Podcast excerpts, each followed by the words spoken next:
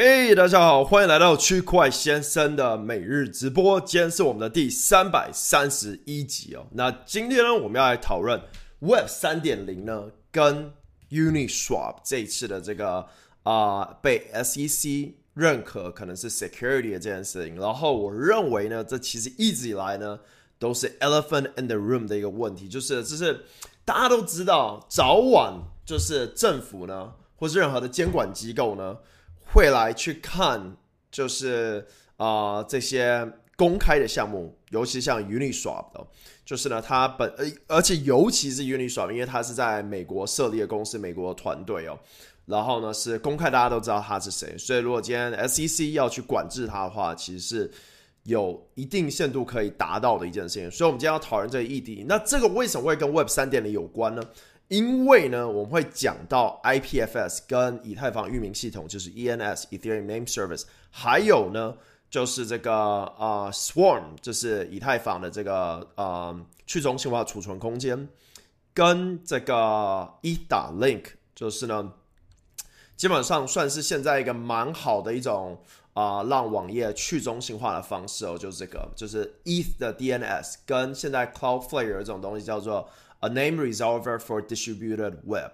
那其实这些东西呢，啊，都跟啊去中心化网络很有关联哦。因为呢，啊，我们现在所看到的大部分的 Dap 呢，都是仰赖啊团队自己啊起一个伺服器，然后呢做一个 front end，然后大家去。那有时候这 front end 不见的话呢，大家就很紧张。但其实大部分资深玩家，他可以直接透过以太坊的合约去跟。啊，这个 Dap 进行沟通，或是呢，它可以选择用一些多功能的钱包，或者是多功能的前端，像是 Zapify、Zero On 或 D Bank 或是 vfatool 都有办法让你呢，可以不需要透过前端就行进行沟通。但是大部分散户还是需要依靠前端。那我们今天要讨论的就是呢，如果今天你的域名就是呢，比如说打 com、打 org 或是打什么什么什么。被呃政府或是监管机构说，哎，你这个是违反这个法律，所以呢，我们现在要把你关闭掉。那对于大部分的 DeFi 项目会有什么样的影响哦？然后呢，对于像现在 Uniswap 呢遇到这个问题，他们使用了什么样的策略？那今天的大部分的呃资讯呢，我们都已经在呃这周五在这个 Chain Breaker 的活动里面有啊讨论到。那 Chain Breaker 呢，是我们近期呢跟 Win Crypto 还有链文。啊，合办的一个 podcast，那这个 podcast 呢，其实它也是一个互动型的 podcast 呢，因为呢，我们每周五呢会在电报里面举办哦，然后大家可以啊听我们讨论的一些议题，然后呢，最后会有十五到二十分的时时间，大家可以举手发问问题哦。那其实这次的活动是我们第二集，然后也办的不错。我们上周有讲到 Deal to Deal，。然后就是这些去中心化治理跟去中心化治理之间的一些互动和管理方式。那我们这周呢就讨论到这个监管的议题哦，就专属在 Uniswap 监管跟它网页的运行的方式哦，就监管到底能监管到什么样的力度哦，这样子。然后呢，那场活动也不错，所以呢，大家有兴趣的话可以去听。然后呢，啊，我们这个活动是每周五都会办的，所以呢，一旦活动结束的时候，我就会再准备一集跟那个内容类似的，然后呢，让大家有一个图片可以去看，因为毕竟 podcast 没有图片了，所以听完那个直播，如果想要学新东西的话，都可以看我们那个会后的一个直播这样子。然后呢，我们啊，Chain Breaker 跟练文呢，也会把那个 Chain Breaker 的每一集呢，都有发一篇文章在练文上面。那其中有一个我们这周讨论的议题呢，也是潘志雄啊老师呢，就是我们这个啊活动里面的一个主持人呢，就写一篇很好，就写说去中心化金融成为监管重地，如何将 DeFi 前端去中心化？那这个。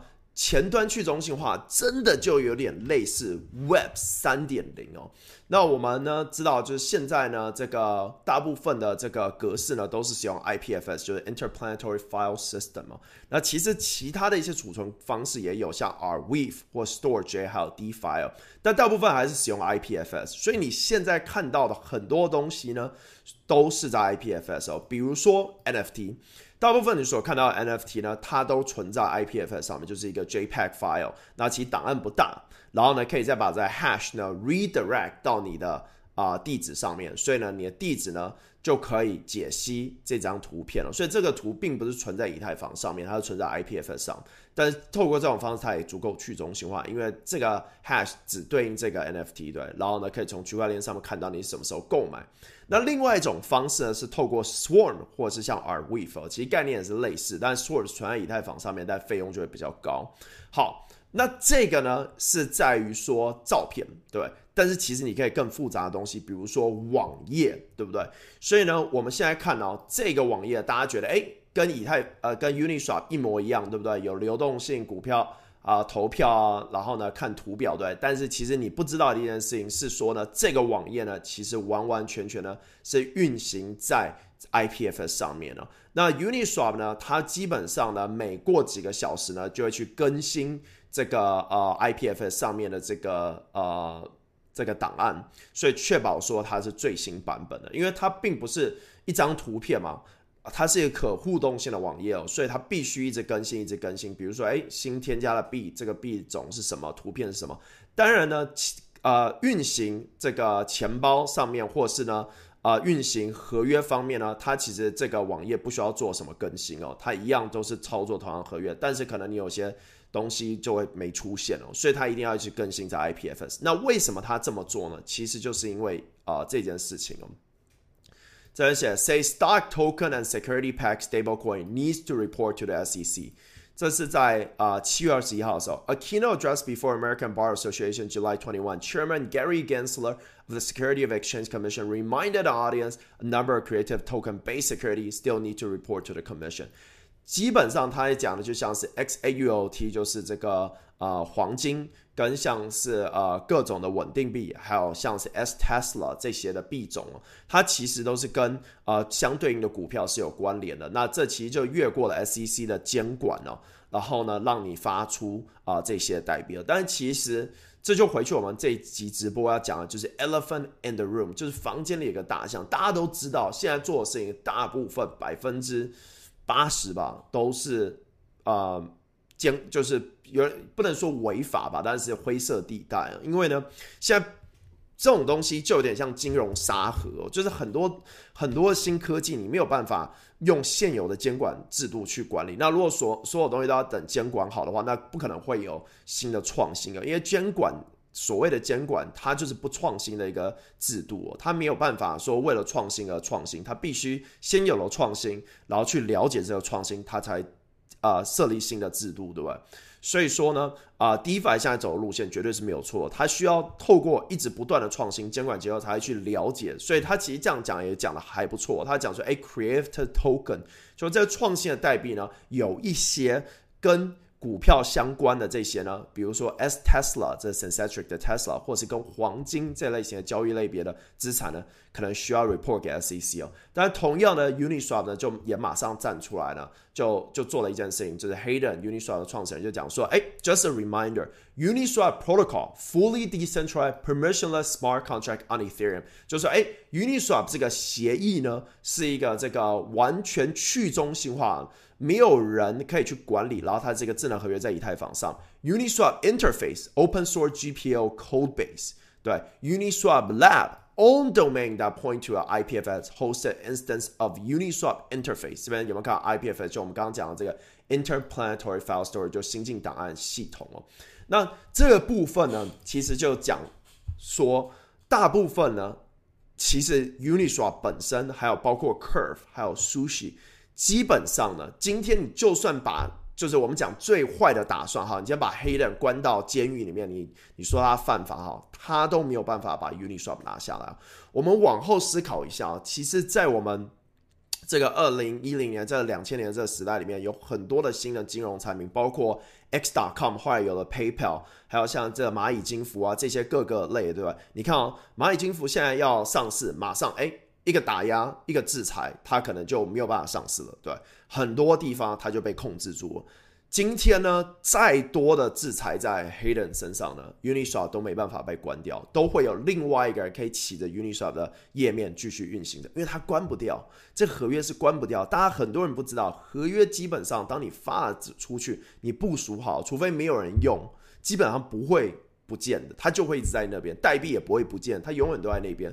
所以这个是有多么强大的能量。我常常去提醒自己，也提醒周遭的人，以太坊上智能合约跟你现在看到的 Curve 还有 Uniswap 是一个多强的一个平台，这是人类历史以来第一次有一个这么就是开放的一个产品。当然，从我们看。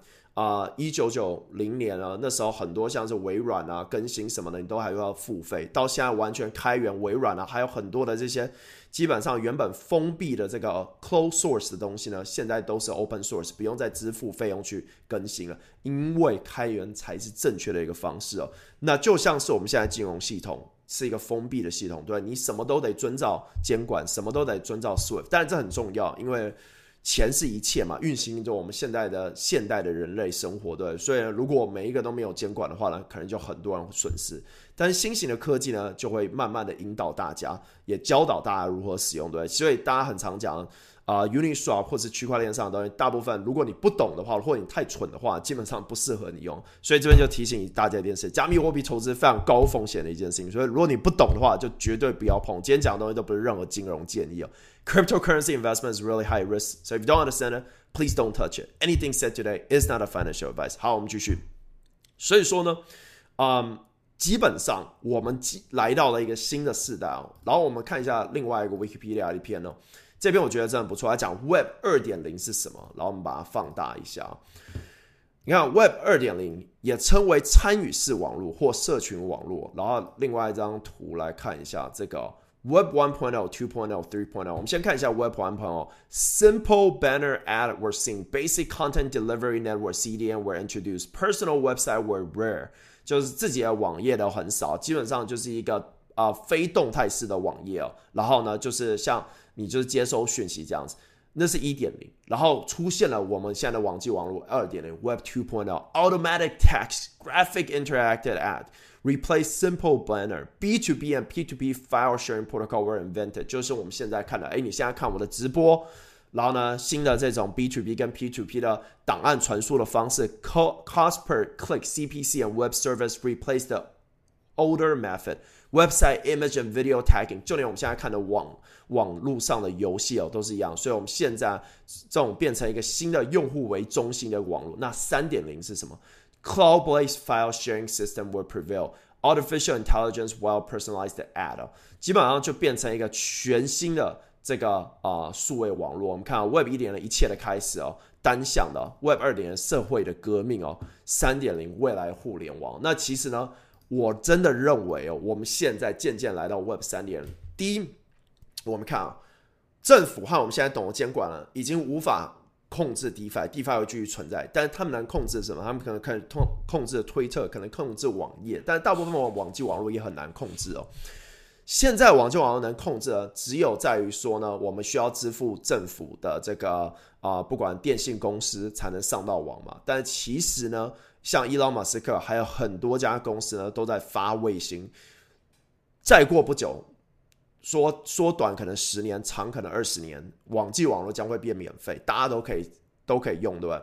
而且呢，就像是现在以太坊一样，它会有一个节点。其实呢，以太坊基金会还有像是啊星际网络，还有很多家基金会呢区块链基金会呢，是唯一现在的这种公司呢，会去发或是团队，或是也不是说公司啊，就是团队或是个人去发。到卫星的节点，对，所以呢，你其实可以去同步这些节点，永远都可以使用这个以太坊上的这个功能，所有永远都可以使用 Curve，永远都可以使用 Curve 来换稳定币，永远都可以用 Uniswap。这不是说今天哎什么恐怖攻击或怎样呢，哪边就不能用？所以呢，我们可能正在看到人类历史上哦，当所有我们现在认知的金融系统都都瘫痪的时候呢，去中心化网络金融系统还会存在。那你可以想象啊，这样子 Uniswap 应该要值多少钱？Curve 应该要值多少钱？我们现在所用的这个 DeFi 市场，现在所仓量才一千亿美金，会不会未来马上到兆，再到多少？对，所以这体系非常大。好，那我们继续讲一下 Web 二点零有什么特征？Web 二点零有自己的这个域名，就是呢，啊，这个呃，比如说 .com、打 .tw，像是这些，呃，我把它拉出来。这个我我拉 Uni Registry 出来，但其实有很多，就比如说这个打 Cars、打 Christmas、打 Com、打 O，其实都会有不同的 Registrar 可以啊控制。对，那现在呢，以太坊也有自己的域名系统，就是叫做 ENS Ethereum Name Service。那 Ethereum Name Service 呢，就是比如说打 ETH，然后呢，比如说 Chris 打 ETH。啊，Christopher 打 ETH，然后呢，或是 Mr. Block 打 ETH 的，如果你要寄送钱的话，你就写对方的名字，然后你就可以寄送币过去哦。然后呢，这基本上到 Ethereum 那边就可以设定你的 Registrar。所以比如说，哎，这个叉叉叉点 ETH 就可以指向到叉叉叉的地址。那这也可以让你可以辨识合约或辨识地址更容易。但同时呢，它可以变成你的网站了。那这时候呢，你就可以用到啊这个。呃，我找一下那页跑到哪？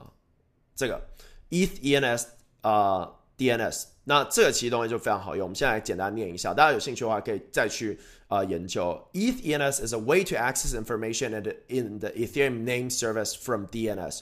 所以呢，我们现在用的 domain 系统就是 domain name service，对不对？然后呢，去 register。那现在呢，就是有以太坊域名系统，那它其实非常好用。比如说在 Brandly 打 ETH 就可以直接寄。啊，寄币给 Brandly，然后就变得非常好用的一个东西哦。然后呢，现在有多，其实现在约有三十万的域名注册啊，两百五十七个 integration，十万多的使用者。所以其实 ENS 可能是我们现在看到最大的一个系统，但是它还没有发币哦。然后它还用了很多 traditional 域名，他们自己本身也买了很多域名哦，来控制现在所持有的这个域名。这样，然后他说，You can also 啊，use ENS with DNS name you already own 啊，像是打 XYZ 这些，如果你 own 打 XYZ 就可以 own ENS。然后另外一部分，它为了啊要让解读这边可以使用，所谓解读意思就是说，我们现在用的 Chrome browser 或者 Firefox 或是啊 Safari 是没有办法解读点 ETH，对不对？啊，所以说呢，你必须在这边再套一层。就是透过点 link，那点 link 呢，就是我们刚刚讲的这个 Uni Registry 的他们 own 的。你看，它这有一个点 link，就是他们现在 own 的这个域名。那它会 redirect 到那边，那同时呢，档案是 redirect 到 IPFS 这边。所以说呢，他讲 ETH link is a ETH DNS for .eth domain because .eth is not a registered DNS top level domain. It is normally inaccessible from DNS, but by appending that link to the domain, the relevant information can be obtained. For example, a DNS is an A record request for my domain.eth link will look up at A record in an ENS for my domain.eth。 所以基本上呢，你就是做你所有在 Cloudflare 或是你的这个 domain system 可以做的 A record 地方，你可以就再把它 redirect 到 IPFS。当然，这没有办法像是 Cloudflare 跟 Namecheap 或 GoDaddy 或 AWS 来的稳定。但是它是一个开端，就是呢，我们现在看到的这么大的一个网际网络的系统，AWS 是一个千亿美金的市场，对吧？然后呢，再慢慢完成到那里，做到这里。所以呢，啊，我们现在看到这个 Uniswap 被，比如说在中国你没办法用 Uniswap，因为有这个墙，对，或是呢你用 Curve 没办法，但是你只要把 Uniswap 打一打 link 就可以，但是也有被有可能被抢，所以呢，最终。真正的去中心化呢，还差一端，就是我们刚讲的这个呃网际网络连线的方式啊。因为不管如何呢，你透过政府的网际网络去连线的话呢，你永远都有可能被它控制，除啊，尤其是如果你在一个比较容易被控制的国家，对？但是随着啊各界，尤其像伊朗马斯克，还有啊很多啊企业家呢，都想要做到这种啊。不受政府监管的，那其实说实在，卫星很难被监管，除非他要发个飞弹把卫星打下，那可能就是 I don't know 世界大战吧，I don't know。但是照理说，啊，全面的免费网络一定会到来。然后呢，在那之前很难完全免费，但是还有 VPN，还有各种方式。但是我们现在看到的啊，呃，我今天主要主题是要讲的就是说，大家很多人会误会说，哎，我们。域名被攻击拿掉不就没了吗？其实不是的，其实已经有很多去中心化域名、去中心化储存方式，然后呢，还有去中心化管理网页的方式，越来越多这样的服务都出现了。那这也是因为 DeFi 啊，成为它一个很重要的地方。其实很多人说网际网络是如何成长的，就是啊，金融系统跟啊 A 片对？很多人笑说，就是就大家想要在网络上看成人影片，早期是这样起来，对？就是大家在上面分，所以那这个笑话其实就是说分享事情，对。那其实我们现在看到 DeFi 的成长，就是透过我们为了渴望去中心化，对。你想哦，如果你呃全世界有好几十亿人。是没有护照、没有身份证、连银行都没有，他根本没有办法在网络上面做支付、转账这些的。但是透过区块链，透过以太坊。透过 DeFi，他有办法解决他现在问，他有办法就简单收个钱。你知道，我就嗯，我常在推特上 PO 啊，我在支持了很多艺术家嘛，因为我对 NFT 有很大的这个热情哦。还有像 GameFi 就是游戏，所以我投了很多类似的项目。然后其实最近我就看到一个艺术家很不错，然后就买了他一幅画，然后呢就会跟他聊起来。其实很多 NFT 他们真的很纯粹，因为就是做了自己一幅画，然后上去卖，然后呢。很少有很多有真的很多 NFT，然后有些根本没有买家，然后买完后他就自己传了一个讯息，然后就说：“哎，我人在哪？然后叭叭叭叭叭，然后呢，很谢谢你买了我这幅画，然后呢，哎，然后就突然认识了，结果发现啊，就是啊，他好像在 Ethiopia 吧，Ethiopia，然后呢，另外一个我认识的是在黎巴嫩，然后就是在那种金融体系非常不完善的地方哦，但是他使用。啊，网络，因为网络其实很公开，对。然后透过这个方式，他有了自己的钱包，然后有办法去收费用，对。不然呢，他就得收当地货币。但是他如果没有银行卡，根本没有办法，他可能连 PayPal 都没办法设定。那这时候他可以收 USDT，他可以收 USDC。未来搞不好他自己国家的货币也透过 r a p 的方式可以生成，对。所以其实我们再提醒大家一件事，就是我们正在。A brink of one of the greatest thing in human history，我觉得是人类历史以来啊最大的突发点之一，然后正在发生。那这前期就是很快速，因为我们现在网络就网络这么大，我们已经七十亿人口，这跟五十年前不一样了，对。那这同时就各种的事情，有有诈骗啊，有 Ponzi 啊，什么东西，但所有这些东西就像是。就像是大爆炸一样，你要很多各种能量在里面，然后呢，混沌出现，然后会生成更美好的东西哦。那这就是这就是区块链嘛，对。其实我做直播做了这么久，然后真的每天都学习到新的东西。很多人问我说，为什么直播可以一直做？就是因为我在这市场里面一直就是一直学习新的东西哦，然后就就啊认识到很多新的项目，认识到很多新的人，认识到就是说这东西到底是怎么解决世界上很多问题，就。我常就是比如说跟长辈聊天，他们就问我说：“哎，这种东西是不好啊，怎样？”但我现在已经做到这种不同等级，所以我根本不会去受别人的影响。但是呢，我都会问大家一件问题，就是：哎，那现在这么就比如说非洲，还有就连台湾也有很多人没有身份证，就是这么多国家，不用说一线国家、二线或三线的这种，you know，更贫穷的国家，他们的金融体系要怎么办？要怎么做出一个克制化金融体系，可以让他不用花太多的成本就完善的呢？就是大大多数你问的时候，他们就啊，你不不，你要跟我抬杠，然后就不理不理你了。但就是他们不知道怎么解决这些问题啊，他们也不愿意在乎。事实上，大部分人是自私的嘛，他们不愿意在乎这些事情，对吧？所以那也也不是说我们的想法有多高尚，对。但是想要讲的就是说，啊，其实。你看啊，你你今天不认识我，但是如果我们今天抽个奖，你就愿意接收我寄过去 USDC？为什么？为什么你愿意接受？因为这个你相信这个 USDC 吗？你知道这个东西可以变现，可以买其他东西，所以你相信它。为什么你相信它呢？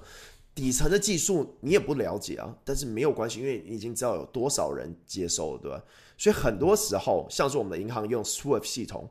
或是呢，啊，现在的这个电商的支付系统更复杂，对但是你不需要去了解底层技术，你只需要了解从 A 能不能到 B，对？Crypto 就这么简单，你把地址创好，我三十秒内就可以交给你，你地址传过，我就可以传钱过去，你就相信就收到，对。所以它已经解决这个问题了，它只会继续的蔓延，让越来越多人接受。那最重要，当然我们要讲的就是去中心化稳定币，像 DAI 或者 LUSD，或者未来透过啊 Wrap。啊，像 r a p ETH 变成生成的 synthetic 的各国货币，不管是韩元啊、日元啊什么样的，对所以说，这完全是有可能的。那好，我们感觉好像有点跳题了，对但是就是要讲 Web 三点零其实我觉得它就需要这几块，是 Web 二点零没办法做到的事情，就是它没有办法不受监管嘛。二点零就是被受监管，三点零将不会受监管。我们的传输速度呢，将会是现在的，我觉得百倍甚至于万倍吧。对，就像是我们现在看到的这个，这叫什么摩尔定律 （Moore's Law）。对我们只我们晶片只会越做越小，越做越越精密。但是它有一个 tipping point 啊，但是我们知道能达到那一点，对。也知道网际网络速度会越来越快，也知道未来呢，搞不好 lower orbit 就是那种 space link 那样子，就是就是它就是讲究 lower lower orbit，就是有可能你未来手机强大到，或者你装个天线就可以直接连到 lower orbit 的这个网络，就是 Elon Musk 说那网络系统，然后之后就 can you imagine 那时候就快到不行啊，然后呢，就是谁都没有办法管制，然后呢，真的会有一个传统金融系统。然后还有一个 DeFi，那现在的 infrastructure 就很重要了嘛，因为呢，呃，Uniswap 的人一定比传统金融的人更了解怎么做一个去中心化的交易系统，对？Curve 一定比他们还要了解怎么做去中心化稳定币交易系统，对 s e n s a t i o n 一定比较了解怎么做 derivative，对？所以说，现在我们所看到的就是一个开端，不就是人类就是透过开源慢慢去了解方向是哪里是正确的。那就是透过这种方式哦，啊，所以我就觉得每次常讲，大家都是一个勇士哦，在这市场里面哦，就是每次学习学学新东西哦，然后啊，Web 三点零一直以来都是我们要回去探讨的一个问题，就是说呢，到底会是变成怎么样？去中心化网络、去中心化储存空间、去中心化的 DNS，就是去中心化的这个啊 server management、去中心化的这种 file storage，对，everything。decentralized on a blockchain, right? So，我甚至于最近看那老高的电影，都讲说什么啊？他说病毒也是有点 blockchain，我忘记他讲什么。But anyway，就是我就是每次听到我都觉得各种方式就是一种新的方式去看待很多事情。当然，我们可能说，哎，这里面可能还要包括 AI 吧。But 就像 Web 二点零一样，你我们可能讲对一部分，但还有很多部分没有。但是去中心化储存、去中心化的这个整个 Web 的方式，绝对是 Web 三点零的一部分。但这可能只是 Web 三点零的十分之一而已，right？So 就像我们一九年就在直播，那时候也没想过 DeFi 会成为现在的主流。So 啊，永远 you know don't be afraid to overthink. There's possibilities everywhere. 好，Anyway。大家今天就要讲到这，然后呢，我把每个链接都发上去。大家如果想要更深入探讨的话呢，也欢迎加入啊区块先生的这个电报社区。我们现在已经快要破七千人了，然后呢人比较多，但如果你有什么问题，你想要私下问我的话，也欢迎 DM 我。然后呢，啊这几篇我都觉得不错，然后呢，大家有兴趣的话可以去了解 IPFS，可以去了解就是啊去中心化储存空间是如何达成的。然后呢，最后我觉得一个很不错的一一张图是。啊，Molly 讲的，大家如果不知道他是谁的话，他是 Hedrick 的创始人。他讲说，Also, Anon founder are cool kids now. 2020, Anon founder dead. Fucking joke. 2021, SEC fucks hard every single Valley-based Docs DeFi project founder and team. 2022, every DeFi project press release meet our new founder CEO，然后是一个 wife。啊，这要讲什么？就是讲说，哎，二零二零年啊，大家都觉得，哎。 匿名的创始人是一个 joke，我才不要支持匿名的创始人。诶，我要支持的是公开创始人，有公司行号盖印章这样子。诶，二零二一年大家觉得说，哇，SEC 每一个公开的人都要去干掉，然后呢都要去追杀，结果匿名了他们都不理。二零二二年就是就是。看到就是那种可能 Forbes 啊，或是什么什么金融杂志都在说，哎，这个这个谁谁谁，然后呢都是放卡通的图。你会发现所有的大部分匿名的团队呢都是全卡通。其实我要匿名真的很难，因为我就是 我就在你面前这样讲话。但其实我常讲，有一集我有讲过，就是其实你的 identity 很重要，尤其在你在网络上面的这个 identity。胜过于你的身份证字号，就就是就像我们刚刚讲的，你说那个在伊索比亚或者在黎巴嫩或者在委内瑞拉，你说他身份证对他来讲有意义没有意义？其实说真的，当然有最大意义是你能不能出国啊这些的。但是说真的，有些人要获取到那很难，所以他必须要先有钱才有办法获获得身份嘛，对。所以钱胜过一切，你必须要赚钱才买饭啊，才穿衣服这些，对。所以就讲啊，你在网际网络上面呢，就像我们现在赚 DeFi 钱一样，就是上面很重要。你会发现大部分呢啊 DeFi 项目它没有公司行号吧，但是它可以值上百亿美金。你说 Sushi Swap 有没有公司行号？它公司设在哪？谁知道？Pancake Swap 有吗？Curve 有吗？你找不到。对，它的创始人在哪？真的在哪里？对，所以这已经不像是我们现在传统里面看说，哎，你要来签个字，我才要。我真的认为签字是最没有意义的事情。他能做什么？最后你要去法庭上，还是要法官来决定，对那智能合约更有保障。所以说，其实我觉得现在所有东西都在被颠覆。我们认为正确的金融系统只是一个老旧的金融系统，我们认为正确的制度也只是一个老旧的制度。这制度一直以来都被破坏着，对所以新的方式，透过智能合约的方式，透过未来。电脑，比如说 AI，他知道他没有什么感情，他知道什么对什么错的这种情况下才有办法。所以，对啊，想要跟大家讲，就是说啊，多珍惜现在，就是能在这么大的自由度上呢，获得这么大的关注啊。因为呢，其实就像是说的新形态的这个创新，现在是最好。获得关注的时候，因为没有什么人在 DeFi 像整个 DeFi 锁仓量，我们在直播二零一九年底讲的时候，才不到一亿美金。其实过了这两年，也就到一千亿美金而已。所以它这个还在还在成长中嘛，对。但如果你说到传统金融，就可能未来真的你要受到关注没这么容易了。所以这也是我们在 Clubhouse 有一集有讲过，就是大家在问我说：“Chris 觉得啊，未来的这个 DeFi 会怎么样？”其实我觉得 Top Tier 的项目会把很多仓位。能做的事情都吃掉，就比如说 Uniswap 搞不好之后做 NFT，Uniswap 搞不好之后也做这个 insurance，阿伟会开始吃 C to C 的市场，对，就开始很多小小币就土狗币只会被别人当成 joke，它永远没办法影响到真的这个这种 conglomerate 这种大型的这种像 Curve 这样子，对，所以那事实也是这样子，因为那些更稳定，所以呢只会有越来越，所以现在是最好在这个市场里面创业，有点像这样子。当然，你看现在 gaming 也出来，NFT 也出来，未来会有更多更多种。好，Anyway，我们今天讲太多，很多人说我们最近直播都太晚，但是就很多灵感，我是晚上才突然想到，就工作工作工作，然后晚上想到。但是我们比 Podcast 是每周五的晚上八点都会有，所以那个比较早。然后呢，近期我也在找很多的这个剪辑师，然后呢。想要让直播变得更有质感，然后呢做各种影片，所以如果你会剪辑或者对这方面有兴趣，最好你在台湾的话呢，欢迎 DM 我。然后呢，就是呢，Blockchain 是一个在成长的事情，然后这个 channel 也会越来越成长。好，那我们今天直播就到这了。如果你想要了解更多的话，也欢迎加入我们的这个电报社区。然后呢？啊，圈现在 crypto 直播每周一、每周三、每周我带给你最新最酷的圈外资讯啊。加密货币投资是非常高风险的一件事情，所以如果你不懂的话呢，真的真的不要碰哦。啊，今天讲的东西都不是任何金融建议。Cryptocurrency investment is really high risk, so if you don't understand it, please don't touch. Anything said today is not a financial advice. All right，我们明天见，拜拜。